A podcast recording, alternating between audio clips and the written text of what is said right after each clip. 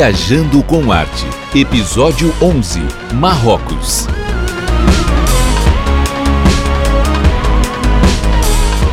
Oi, eu sou Milene Riso do Viajando com Arte e hoje eu tô aqui para gravar mais um episódio da nossa série de podcast. Hoje o episódio é sobre o Marrocos.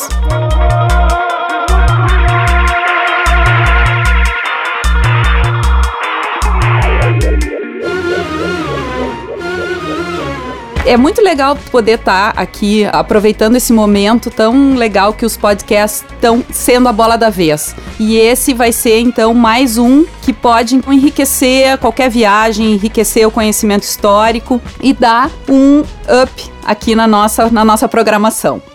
Bom, o Marrocos, se a gente tirar os termos mágico, exótico, é muito difícil falar sobre o Marrocos. O Marrocos tem a história intimamente ligada com a Europa. Ele é a porta de entrada da África, estando só a 13 quilômetros de distância da Espanha pelo Estreito de Gibraltar. Assim como a Turquia é a porta de entrada da Ásia, a gente tem no Marrocos todo um mundo oriental muito próximo ao Ocidente é banhado por dois oceanos. É banhado pelo Oceano Atlântico e pelo Mediterrâneo. E tem no Cabo de Espartel exatamente a ligação, o ponto de encontro entre esses dois oceanos. O nosso roteiro no Marrocos vai começar bem ao norte, na cidade de Tanger. É a porta de entrada do país, uma cidade que teve um estatuto internacional e que serviu de cenário para muitos acontecimentos que interligam a Espanha, a França e a Inglaterra. Durante a Guerra Civil Espanhola, que foi retratada na cidade no seriado baseado no livro Tempo entre Costuras,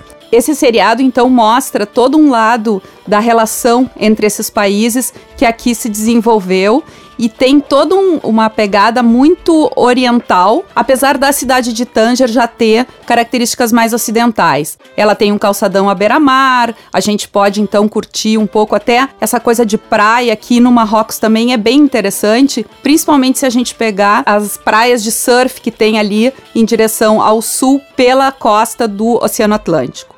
O nosso roteiro vai seguir em direção ao sul, mais pelo meio do país. A gente vai cruzar pela parte das montanhas do Rif, que são as primeiras cadeias de montanha próximos ao norte e próximo ao Mediterrâneo. Essa cadeia de montanha, então, a gente segue e a gente vai chegar na espinha dorsal do Marrocos, que são as montanhas Atlas. A partir das montanhas Atlas para o sul, a gente vai ter um país extremamente desértico. E até as montanhas Atlas no norte é um país verdejante que tem uma grande produção agrícola, produz inclusive vinhos, produz uma quantidade de alimentos que acabam sendo o celeiro do país em todas as, as épocas. Essa região norte, então, que a gente estava falando, ela foi, durante um bom período, uma província romana. Os romanos também andaram por aqui. Foi mandado para cá, então, um governante romano que era casado com a filha da Cleópatra e do Marco Antônio.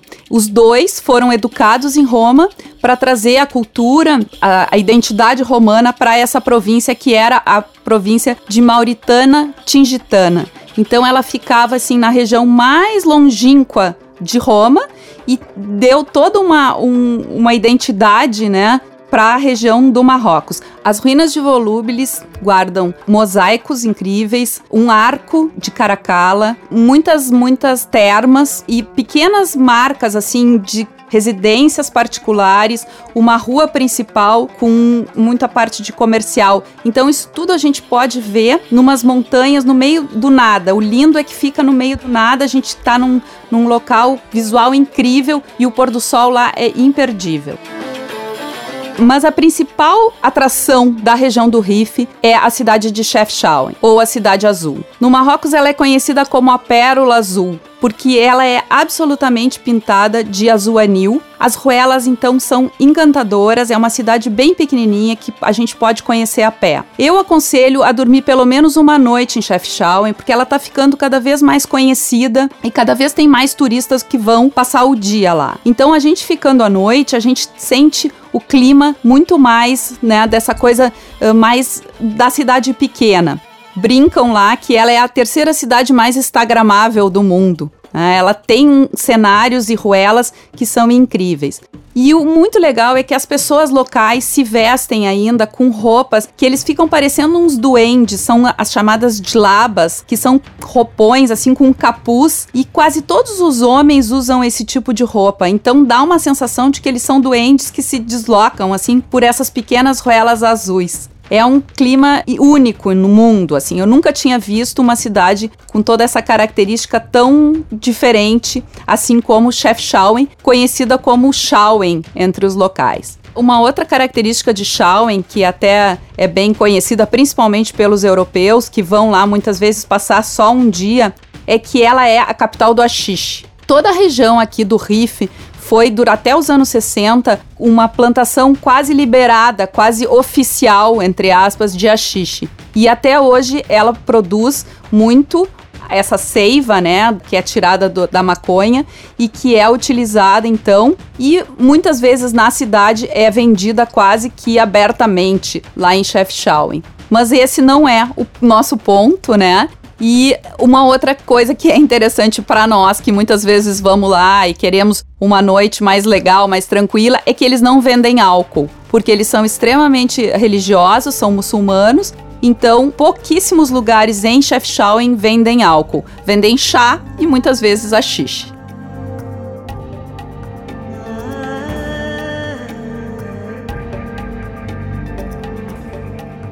Seguindo ao sul, né, depois de visitar Chefchaouen, a gente vai começar a encontrar então as capitais imperiais do Marrocos. O Marrocos tem quatro cidades imperiais. Começou com Fez, depois passou para Marrakech, depois Meknes e por fim Rabat. Na nossa linha, né, de caminho, né, a gente seguindo ao sul, a gente vai se deparar com a cidade de Meknes. Uma coisa interessante de falar aqui é que para se deslocar do Marrocos é bem importante que se tenha um guia e um motorista, porque o transporte público não é muito fácil. A gente precisa, porque para fazer esse giro completo no Marrocos, a gente vai ter uma boa parte de estradas e para poder conhecer as cidades imperiais e depois chegar até o deserto e do deserto então seguir até Marrakech, é bem importante ter um bom carro com um bom motorista para fazer todo esse trajeto.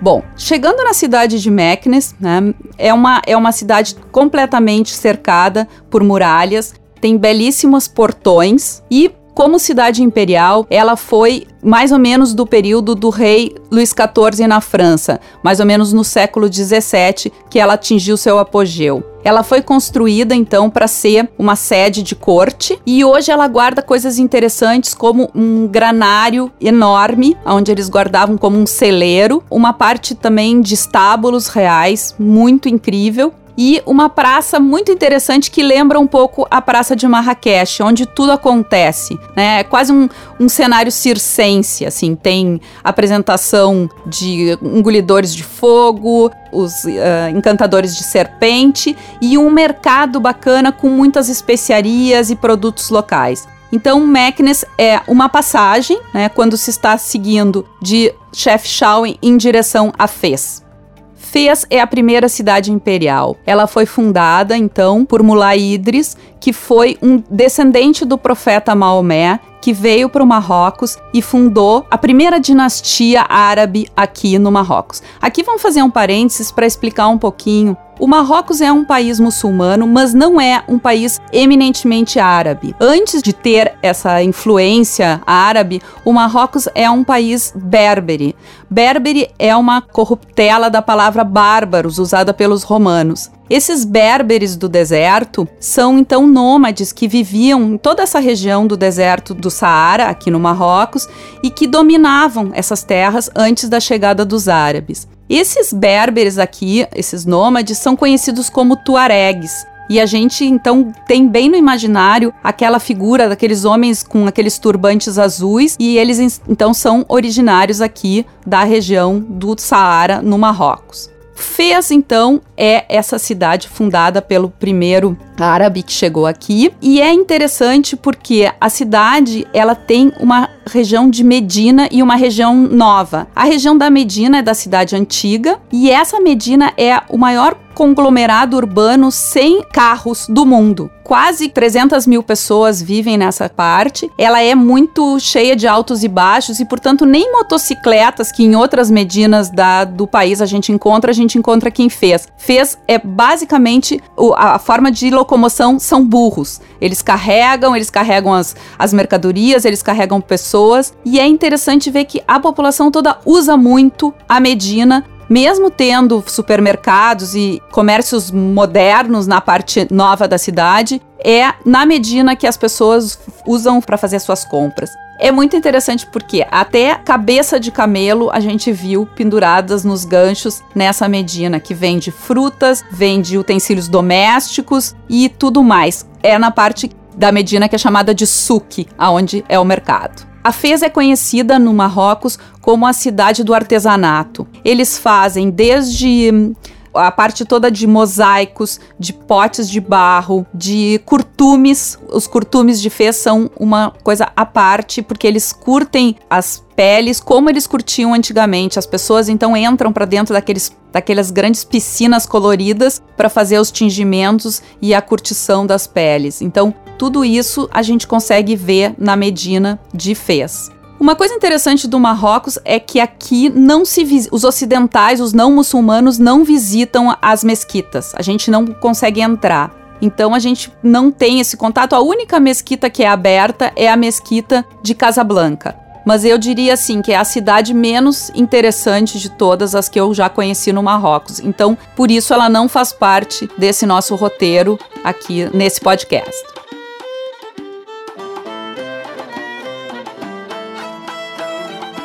Seguindo de Fez em direção ao sul, a gente vai então finalmente cruzar as montanhas Atlas e entrar na região do deserto no Marrocos. As montanhas são extremamente altas e elas impedem da umidade que vem da região do Mediterrâneo entrar em toda essa parte. Por isso a gente tem exatamente uma divisão do que é mais verdejante do que é totalmente árido. E é muito interessante que nessa parte, né, norte, uma das grandes produções que estão aqui desde a época dos romanos são os vinhos.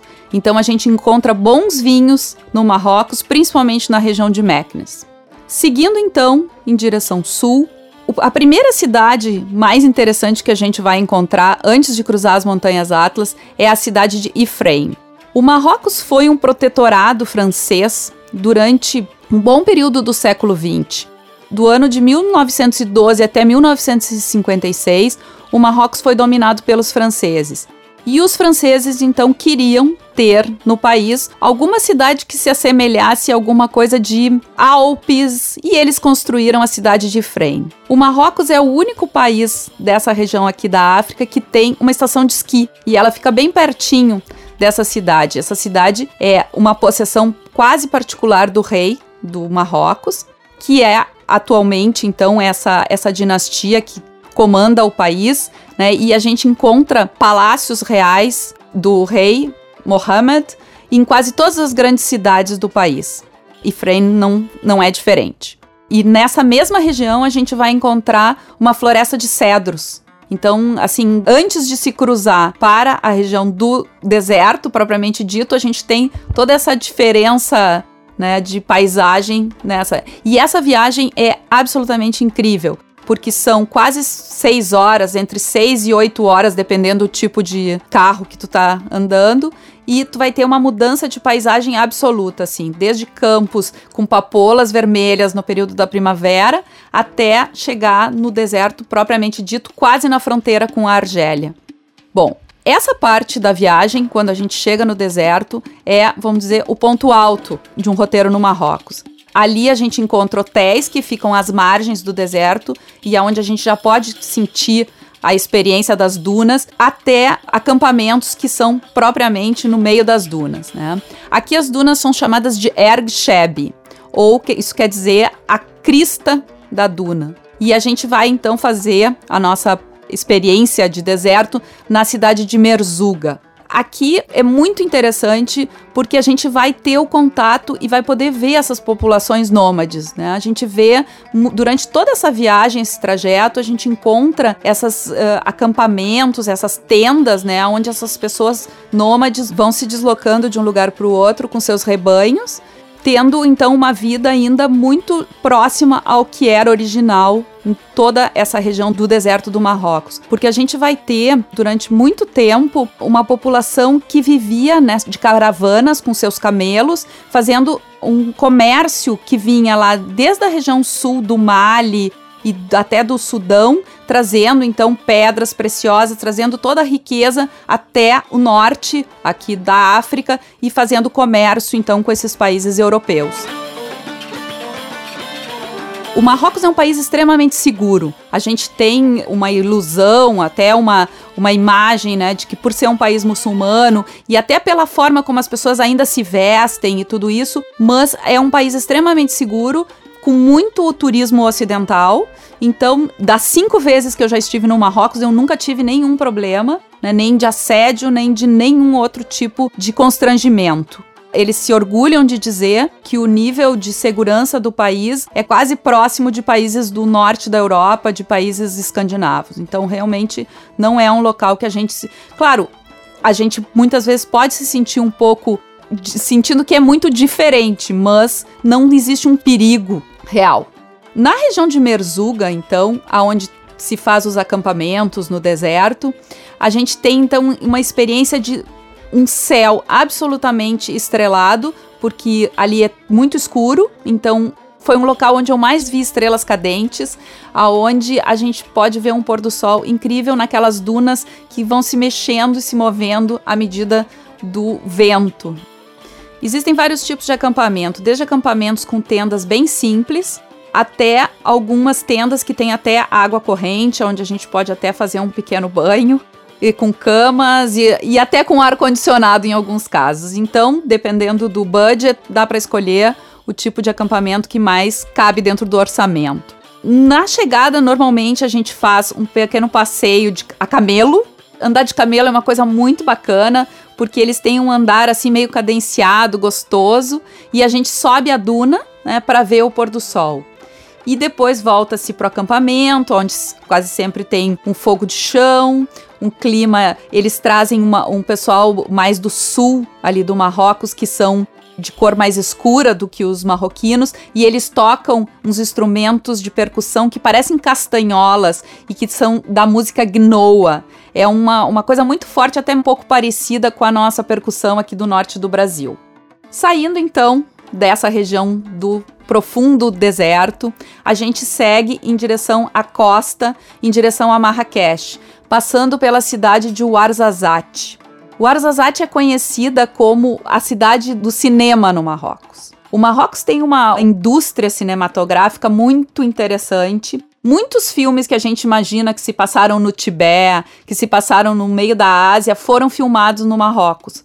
Por quê? Porque eles têm todas essas paisagens, né, características. Então, desde o deserto até montanhas muito altas com neve, até locais mais verdes. Então, eles servem muito e esses estúdios cinematográficos têm um budget bem mais barato para essas empresas que querem fazer filmes. Então, o, a indústria cinematográfica em Ouarzazate cresceu muito. Exemplos de filmes que foram feitos lá: O Gladiador, A Última Tentação de Cristo e, por último, o Game of Thrones, aquela cena onde a Daenerys, né, chega num, num, num, na, no seu reino, foi filmado no Marrocos. E ao lado de Ouarzazate, a gente vai ter a região dos Mil Casba. Casba é uma fortaleza feita de adobe, de barro, e essa, esses casbas já remontam desde a época das caravanas que cruzavam pelo deserto do Marrocos em direção à costa. E esses casbas então estão sendo uh, restaurados e tem um dos casbas que é o casba de Ait Ben Hadou, que é absolutamente impressionante. É, é uma sensação de que a gente voltou para a era de Jesus Cristo, a manjedora e tudo isso. É tudo de barro, todo ele é absolutamente de barro e é uma visita imperdível que fica bem ao lado então dessa cidade de Ouarzazate.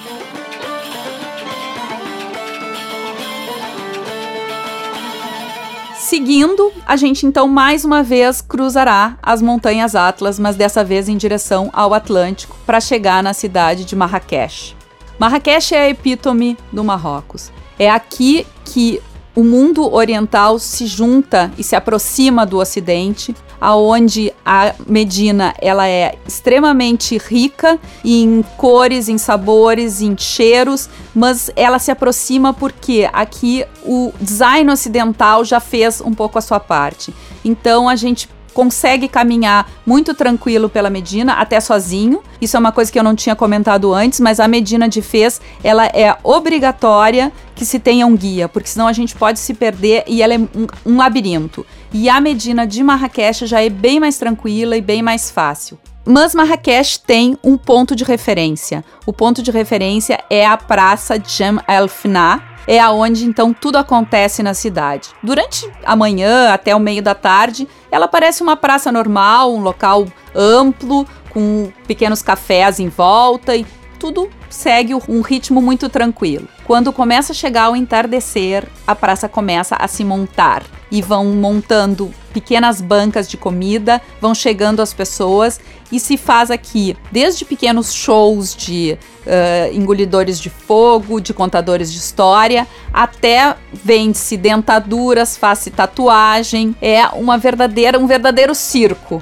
E é muito bacana, porque da, dessa praça como referência, a gente consegue entrar e sair da Medina em várias das suas ruelas. E na Medina, então, como eu já tinha comentado antes, a gente encontra de tudo. E na Medina de Marrakech, a gente encontra caftans lindos, a gente encontra aquelas, aquelas sapatilhas uh, marroquinas e uma infinidade de outros produtos que fazem a loucura das mulheres ocidentais.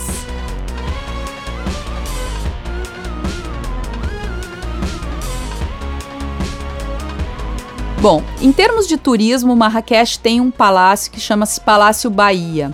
Uh, ele foi recentemente restaurado e ele foi utilizado pelos franceses, então, durante o período do protetorado. E ele é muito rico em, em, decoração, porque o Marrocos tem todo esse lado da decoração, das pinturas, das, dos tetos decorados. A gente uh, pode saber que os árabes dificilmente têm muitos móveis dentro dos seus das suas, dos seus, suas casas, das suas tendas. O que eles utilizam são tapetes e almofadas, e por isso o teto é muito decorado, sempre com essa ideia de que as pessoas ficam no chão e vão enxergar mais o teto do que as paredes. Um outro, um outro tema que eu acho que vale ressaltar é a questão dos tapetes. No meu entender, os tapetes marroquinos são os tapetes mais bonitos de todo o mundo, o mundo oriental. Por quê? Porque eles usam uma série de diferentes técnicas. Além de, do tear, eles usam, eles costumam rebordar os tapetes e os tapetes não são tão ricos quanto os tapetes persas, com toda essa, essa utilização de seda e tudo isso. Eles costumam fazer tapetes mais rústicos, tapetes de pelo de camelo, tapetes de, de, eh, de lã de ovelha, mas o colorido e a quantidade de, de detalhes desses tapetes são incríveis. E o melhor, são os tapetes mais baratos que eu já comprei em qualquer viagem. Assim, com um bom. regateando bastante, a gente chega a conseguir tapetes não muito grandes por 100, 150 dólares. Outra referência importante em Marrakech é a Mesquita da Cotobia. Como eu comentei, os ocidentais não podem entrar, mas a Torre da Cotobia reina absoluta na, em Marrakech. Ela sempre serve de referência. E aqui um, a parte que eu acho bem interessante de fazer é que durante um bom tempo, quando os árabes entraram aqui no norte do Marrocos, eles cooptaram essas, essas tribos berberes e através da grande quantidade de pessoas que eles foram cooptando e trazendo desde a Península Arábica, eles conseguiram entrar na Espanha. Então a gente vai ter um domínio árabe na Espanha de quase 700 anos. E durante um período do, nesse nessa época, depois de 711, que foi essa conquista, a gente vai ter um reino unificado de norte da África, Marrocos, com o sul da Espanha, Andaluzia. Então, nessa nesse momento, a gente vai ter alguma coisa de arquitetura identificada do norte da, daqui até o sul da Espanha. Essa mesquita Cotobia, a torre da Cotobia, ela é praticamente igual à torre da Giralda em Sevilha.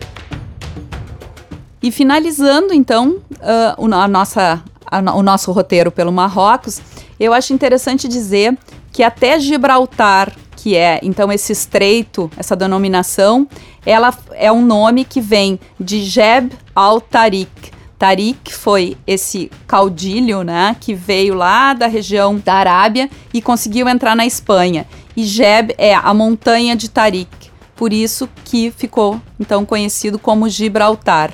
Foi a partir dessa entrada dos árabes na Espanha que a gente vai ter todo um novo conceito, uma nova era, né, na, a partir daqui na região da Andaluzia espanhola.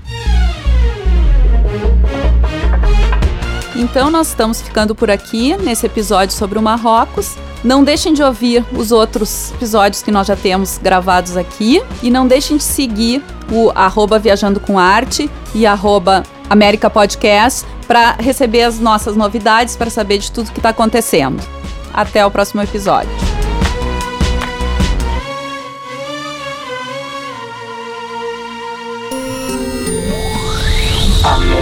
Podcast.